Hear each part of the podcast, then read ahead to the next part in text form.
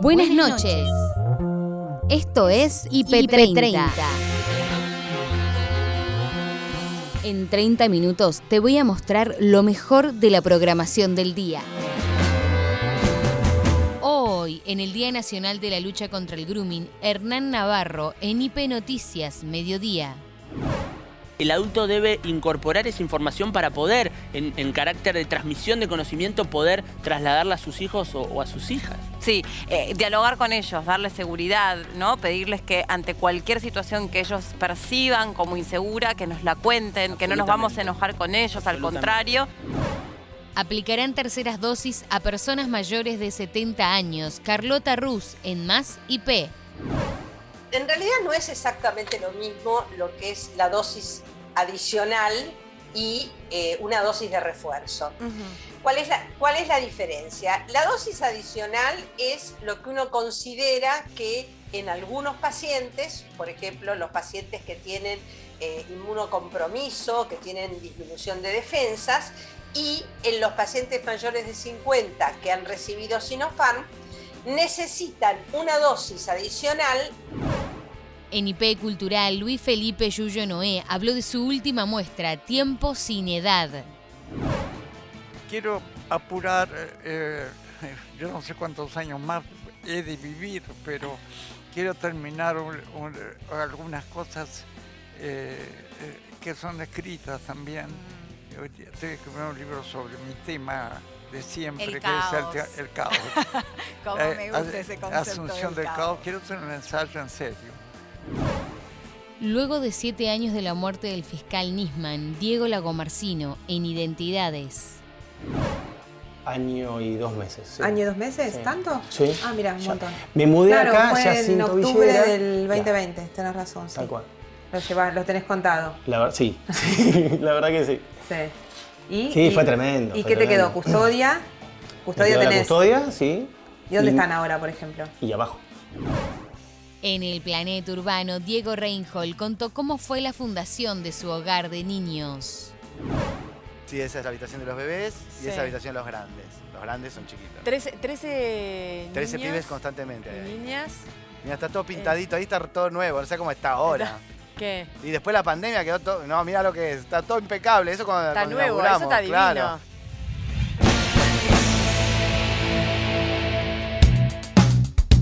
Lo importante de la jornada en IP Noticias Noche con Martín Bustamante. A partir de esta bajante histórica, lo que se descubrió es lo que estás observando en este momento en pantalla.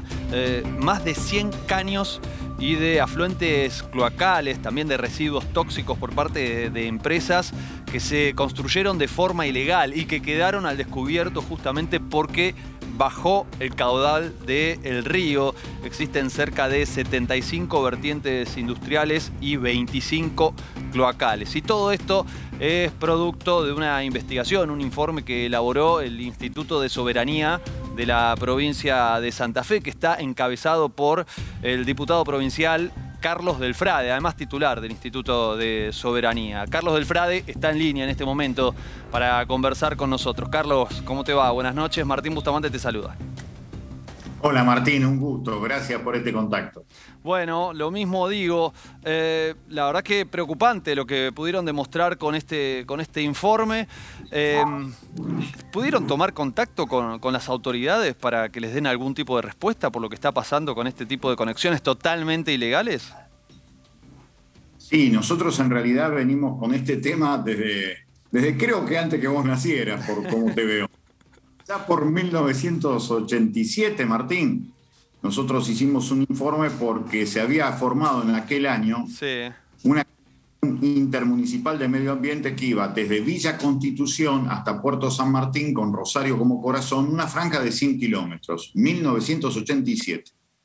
Ese fue el primero y último informe, porque se ah, disolvió la comisión, porque estás escuchando son truenos de fondo, ¿eh? Ah, mirá. Lo, estábamos contando hace un ratito, que llegaba la, tormenta a Santa Fe, a Rosario, y bueno, allí ya nos, estás dando la primicia, Carlos. Sí, furibundo el trueno.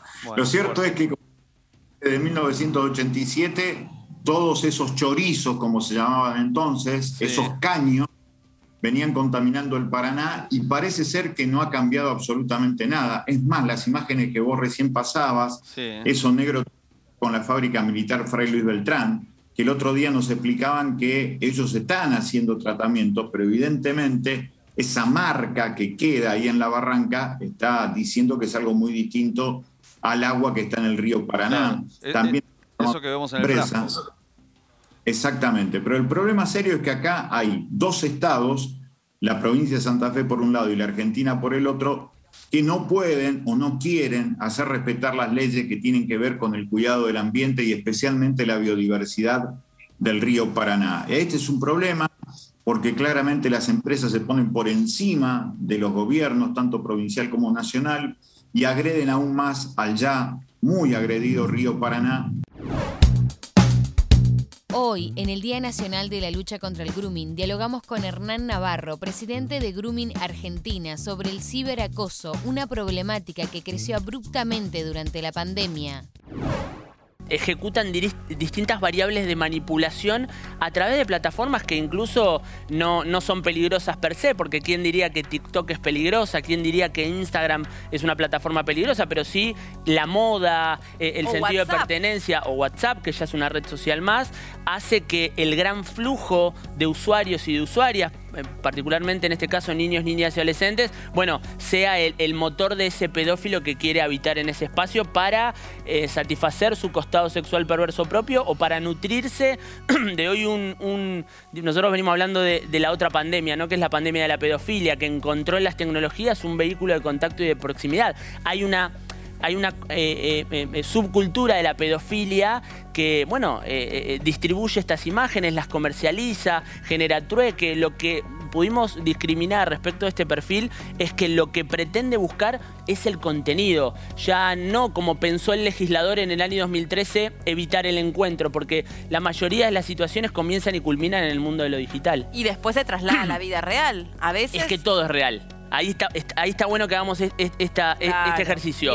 Lo virtual. Eh, venimos de una pandemia donde se instaló la palabra virtual y la virtualidad. Hablar de lo virtual es hablar de, es un término erróneo. Es hablar de algo de existencia aparente, por lo tanto no real. Cuando en consecuencia lo que sucede en internet causa y genera un impacto y un efecto real en la vida de las personas. Perfecto. Me parece que esa distinción es muy, muy, muy importante. ¿Y cómo se pena hoy por hoy el delito de grooming una vez que primero, una víctima menor de edad tiene el coraje de contarle a un adulto lo que está pasando, ¿no? Que eso es como un paso fundamental porque muchos chicos sienten mucha culpa y mucha vergüenza y lamentablemente no rompen el silencio y no cuentan lo que están Hablan cuando pueden, no cuando tal vez el adulto quiere que el niño o niña adolescente víctima hable. y qué difícil. Pero bueno, vamos, vamos por partes. O sea, una vez que el niño logra contar a alguien lo que está pasando y se reúne, yo supongo, este, eh, prueba para poder eh, investigar quién está del otro lado de esa plataforma.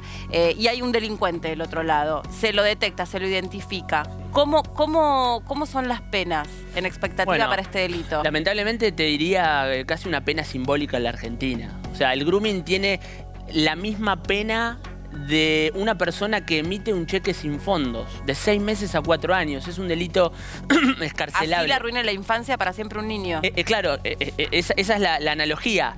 Em, se llevaría la misma pena una persona que emite un cheque sin fondos de una persona que le arruine la inocencia y la infancia a un niño o a una niña en Argentina anunciaron la aplicación de la tercera dosis de la vacuna contra el COVID-19, pero ¿quién y cuándo deben recibirla? Las respuestas por la doctora Carlota Ruz en Más IP. La dosis de refuerzo es otra cosa. La dosis de refuerzo es después de un determinado tiempo en que ha sido vacunado, en general los adultos mayores de 70 han sido vacunados al principio, necesita un refuerzo para mantener esa inmunidad, pero en general uno espera más allá de los seis meses después de la última dosis. Eso se da en la mayoría de los pacientes mayores de 70 que han recibido esas dosis al principio del año. Entonces, eh, el objetivo es mantener un poco más alta la inmunidad, ya que sabemos que en las, digamos, en, la, en los adultos mayores no producen, no se hacen, no, no, las vacunas no producen la misma inmunidad justamente porque hay una inmunosenescencia, que es lo que uno llama, donde eh, se producen menos, un poquito menos de anticuerpos, y entonces por eso es que se elige a este grupo. Lo mismo que al personal de la salud, que el personal de la salud, independientemente de las vacunas que hayan recibido e independientemente de la edad, fueron vacunados al comienzo del año. Entonces, a esta altura se va disminuyendo el nivel de anticuerpos, el nivel de protección y necesitan un refuerzo. Esa es básicamente la diferencia. Perfecto. Y para los mayores de 70 que nos están mirando, eh, ¿Qué características tiene que tener para recibir esa tercera entonces? ¿El tipo de vacuna que recibió, eh, estar eh, comprometido con algún tipo de tratamiento crónico, tener bajas las defensas?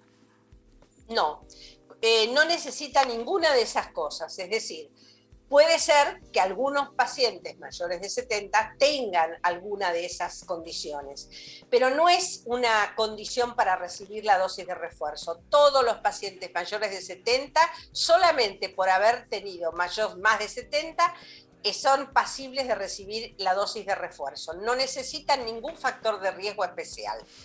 Y siempre se ha hablado, eh, bueno, de aquella, aquellos malestares que puedan surgir a raíz de la vacuna, ¿no? Eh, o que estén tranquilos 24 horas después, que presten atención a las reacciones que le pueden generar y demás.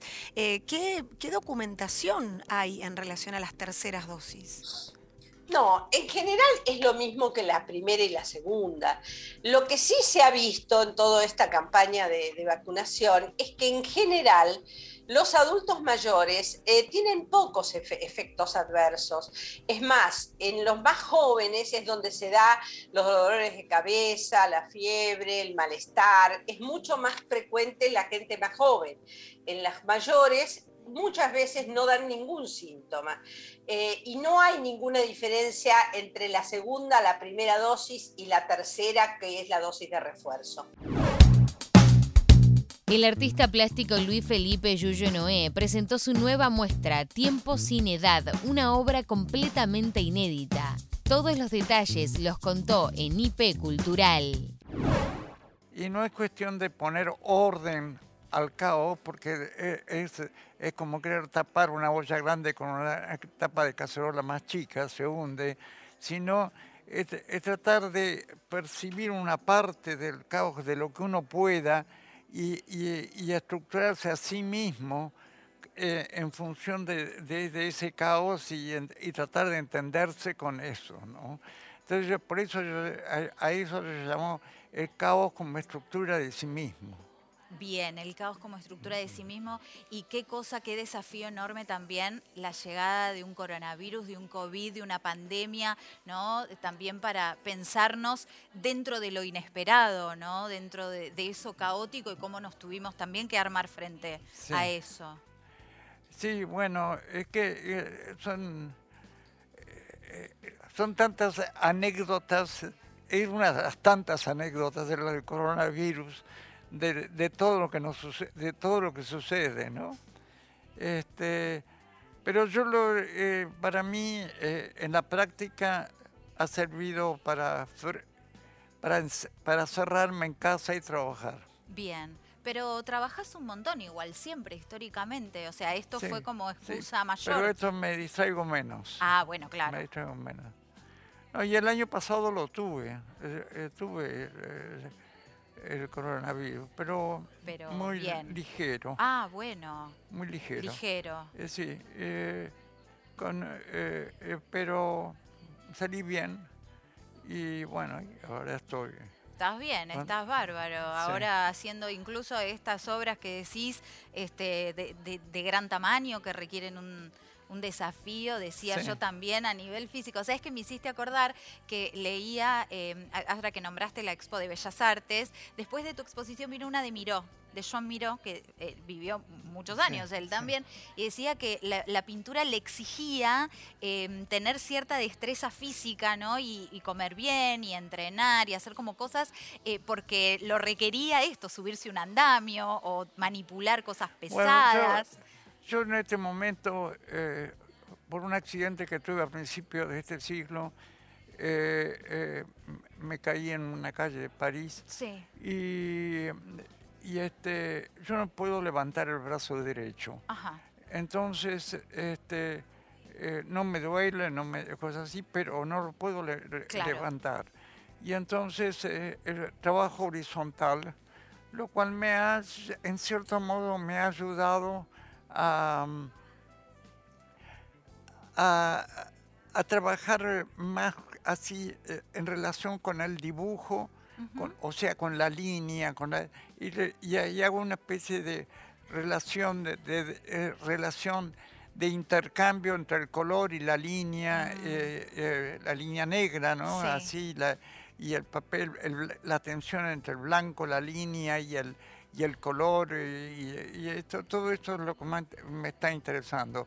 Es decir, así como antes me interesaba superar la diferencia entre abstracción y figuración, Sí. me interesa también la- la- la- superar la diferencia entre dibujo y pintura. Porque hubo siempre ahí como una rivalidad, ¿no? Como una tensión entre el dibujo y la pintura. Sí, pero es, es absurdo. Pero además, ¿qué es, qué es el dibujo? Una cosa es, eh, pensar que dibujar solamente es representar. Y otra cosa, dibujar es, en realidad, eh, eh, ¿cómo se define en- el colegio qué es una línea? Sucesión de puntos. Y entonces uno empieza eh, ahí, con la sucesión de puntos. Las mejores entrevistas del mundo deportivo las encontrás en Deportivo IP. Y lo primero que se me pasa es un, un orgullo muy grande por haber eh, enfrentado tantas veces a, Leo y, que estamos delante del más grande de la historia, no tengo duda, por todo lo que se sostuvo en el tiempo. Eh, es muy difícil tener dos o tres años al, máximo nivel y sostenerlo 17, 18, 15, no sé cuántos, pero un montón. Como hizo él realmente es muy difícil, por eso es el más completo en todo, no solamente en la parte técnica, en la parte física, sino que en la parte mental también. Y, y haberlo enfrentado me enorgullece mucho, más allá de que en el momento que lo tenés que enfrentar es muy difícil porque tiene un montón de recursos, porque la noche anterior no dormís muy bien y, y- y si él está bien la pasas muy mal. ¿Te hizo sufrir? Sí, bastante. Chicos, Mariano los está escuchando a ustedes también y podemos tener una charla de todo tipo, no solo futbolera, ¿eh? un hombre de los fierros también, un hombre de, de las tuercas, de los autos. Sí, también es empresario, Mariano. A Ah, quien, a mira quien- a vos, quien le agradecemos, a quien le agradecemos que nos haya abierto las puertas de su casa. Y le preguntamos, Mariano, bueno, con respecto a la selección argentina, ¿no? Recién estabas hablando un poco de Messi, a profundizar en un ratito. Yo te quería preguntar por los laterales. Nahuel Molina, Marcos Acuña. eh, ¿Te gusta? Me parece que Scaloni encontró el equipo, sobre todo en, un- en unos puestos donde a la Argentina históricamente le ha costado jugar por, o tener jugadores en esos sectores. Si fuésemos Brasil es otra cosa, pero bueno, la Argentina tenés a Montiel, a Molina, que eh, puede ser ah, una lucha bastante disputada, a Acuña, Tagliafico, ¿qué te parece a vos? Mira, son puestos que son muy dependientes del funcionamiento del equipo. Entonces, eh, hoy que la selección está encontrando un funcionamiento y está manteniendo un nivel más parejo, es más lógico que, que puedan sostener también un puntaje de 7, 8 puntos, 6 puntos el, día que no rinden bien. Pero, pero son eh, el haber jugado ahí mucho tiempo te puedo asegurar de que, de que sos muy dependiente de, de cómo funciona el equipo porque estás contra el, mejor, contra el mejor marcador del mundo que es la raya del costado, que de ahí para allá no podés pasar. eh, y, tenés una sola salida, entonces si el funcionamiento del equipo no es el, correcto, normalmente los laterales no, no funcionan. Y hoy, por suerte, la selección encontró ese funcionamiento y los laterales están teniendo un- nivel altísimo. Mariano, yo te quiero hacer dos preguntas que tienen que ver con temas que nosotros veníamos charlando acá en el piso antes de, presentarte. Una es eh, si ayer viste a una selección que ganó un partido eh, muy, muy complicado y que cuando hay equipos que ganan partidos así, tal vez hasta eh, siendo superados de ratos, eh, mandan un mensaje para afuera. Eh, eh, significa algo que un equipo gane eh, un partido de la manera que lo ganó ayer Argentina. Esa es la primera. Y la segunda te quiero preguntar por el caso de los jugadores que tal vez no están físicamente para jugar, como es el caso Paredes. ¿Y cuál es la razón de que quieran estar? Si eso también habla del grupo, habla de lo que se está gestando internamente después de la Copa América y de cara al Mundial. Sí, sin duda que habla del grupo y de que estás hablando de la selección. Eh, todo futbolista de, de argentino que esté en, el- en cualquier lugar del mundo quiere venir a jugar a Argentina, con la camiseta argentina, esté como en la condición que esté. Eh, eso no tengo ninguna duda. Y después, eh, el tema de acostumbrarse a ganar está buenísimo. Eh, cuando entras en esta racha de que cuando no jugás muy bien ganás 1 a 0 y, y cuando jugás bien goleás, te da una confianza terrible y es, es lo que está pasando en la selección hoy. Mariano, quería preguntarte por Lionel Scaloni. Eh, ¿Lo conoces? Eh, ¿Sos contemporáneo en la época que, jugaron en, España también? Eh, quiero saber qué, qué te genera este crecimiento y, su lugar, ¿no? El lugar que se, que se ganó en la selección argentina. Y la escaloneta, como se conoce hoy en día popularmente la selección argentina. Sí, tal cual. Creo que se ganó el lugar muy merecidamente. Eh, se lo está respetando mucho, muy merecidamente también. Y es una persona muy ganadora, porque ya como futbolista yo lo enfrenté cuando él estaba en el Deportivo de La Coruña y, llegó a un club donde eh, no tenían grandes objetivos y terminaron jugando Champions y terminaron peleando ligas españolas. Eh, es, una persona muy ganadora y, y no tenía duda yo desde el primer momento que fue a la selección, soy uno de los que lo apoyó de arranque y que, y que no tenía duda que le iba a ir bien. Entonces, el tiempo por suerte me dio la razón y hoy creo que se lo respeta mucho.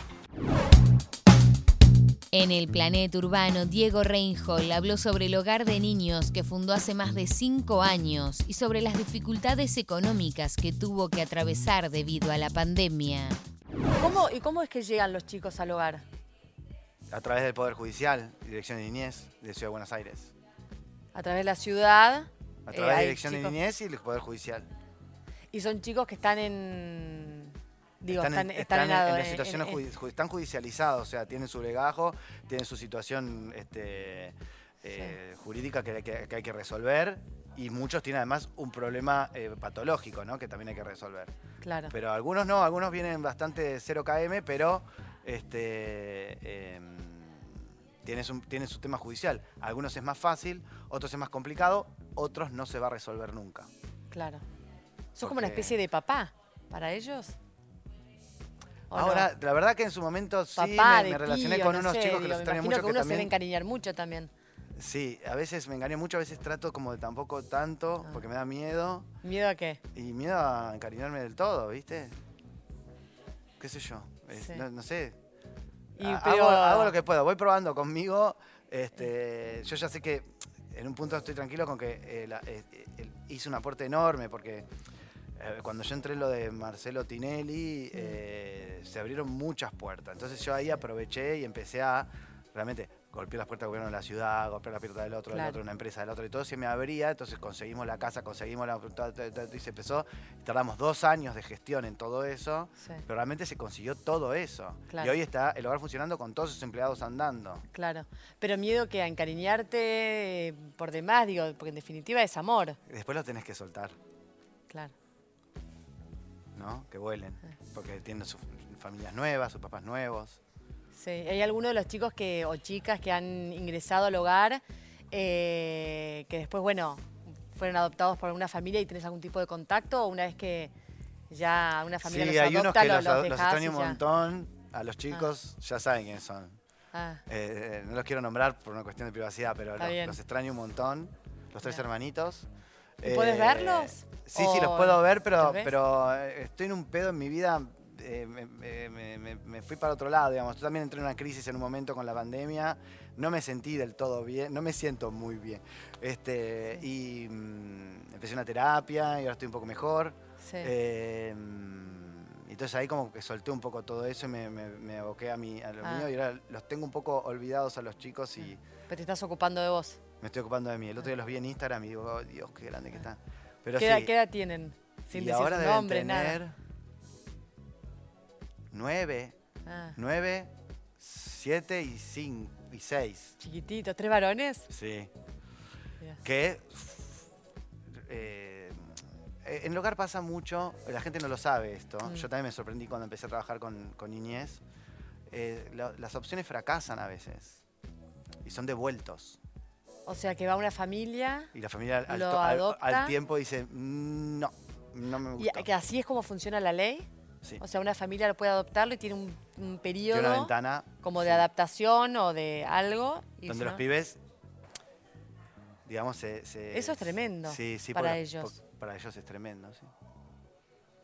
Y para vos también, me imagino que después para volver Sí, a porque el trabajo de volver a cobijarlos. el trabajo de vinculación con los candidatos y todo es un trabajo largo, sutil, importante, donde están involucradas muchas partes, no solamente el hogar, sino el poder judicial, las Claro. partes terapéuticas, todos, todos están viendo que todo encaje y de pronto no encaja, ¿viste? Y, Claro. y suele suceder que fracasan las opciones. Claro.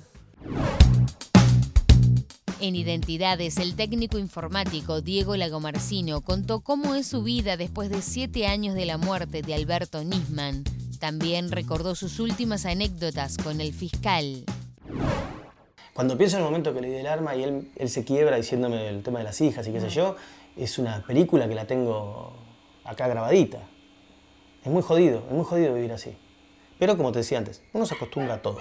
¿Puedo abrir el perro?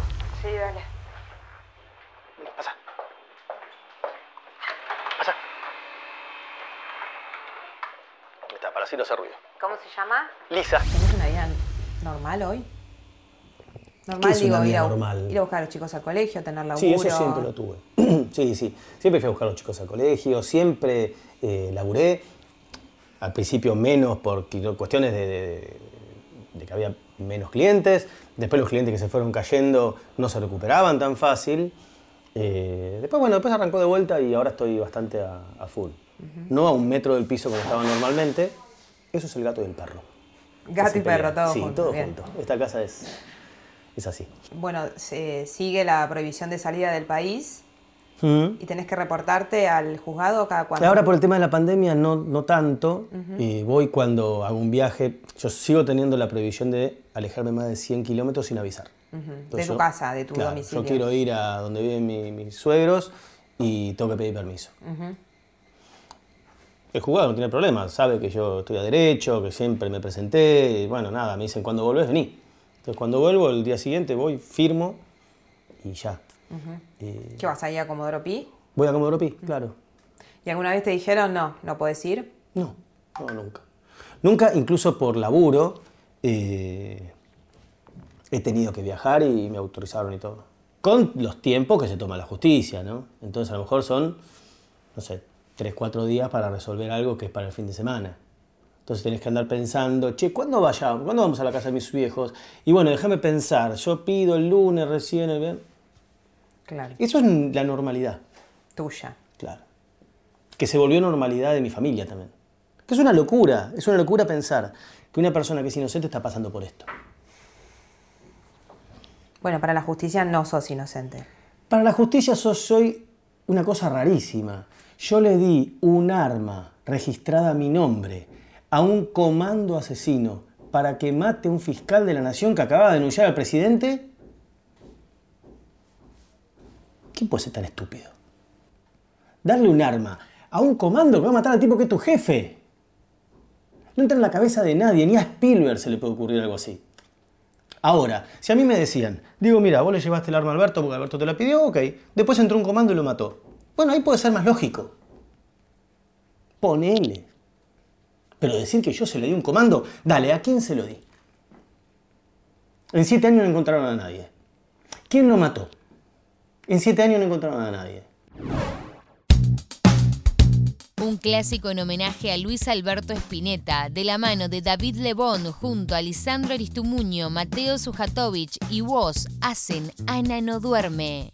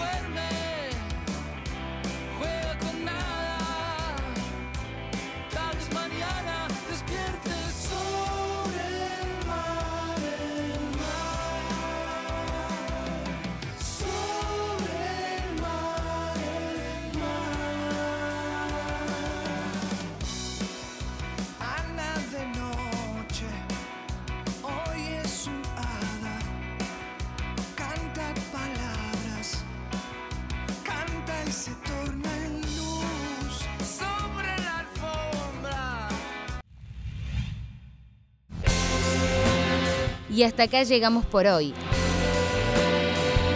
Acordate que podés ver las notas completas en nuestro sitio www.ip.digital y en nuestro canal de YouTube búscanos como IP Noticias y suscríbete.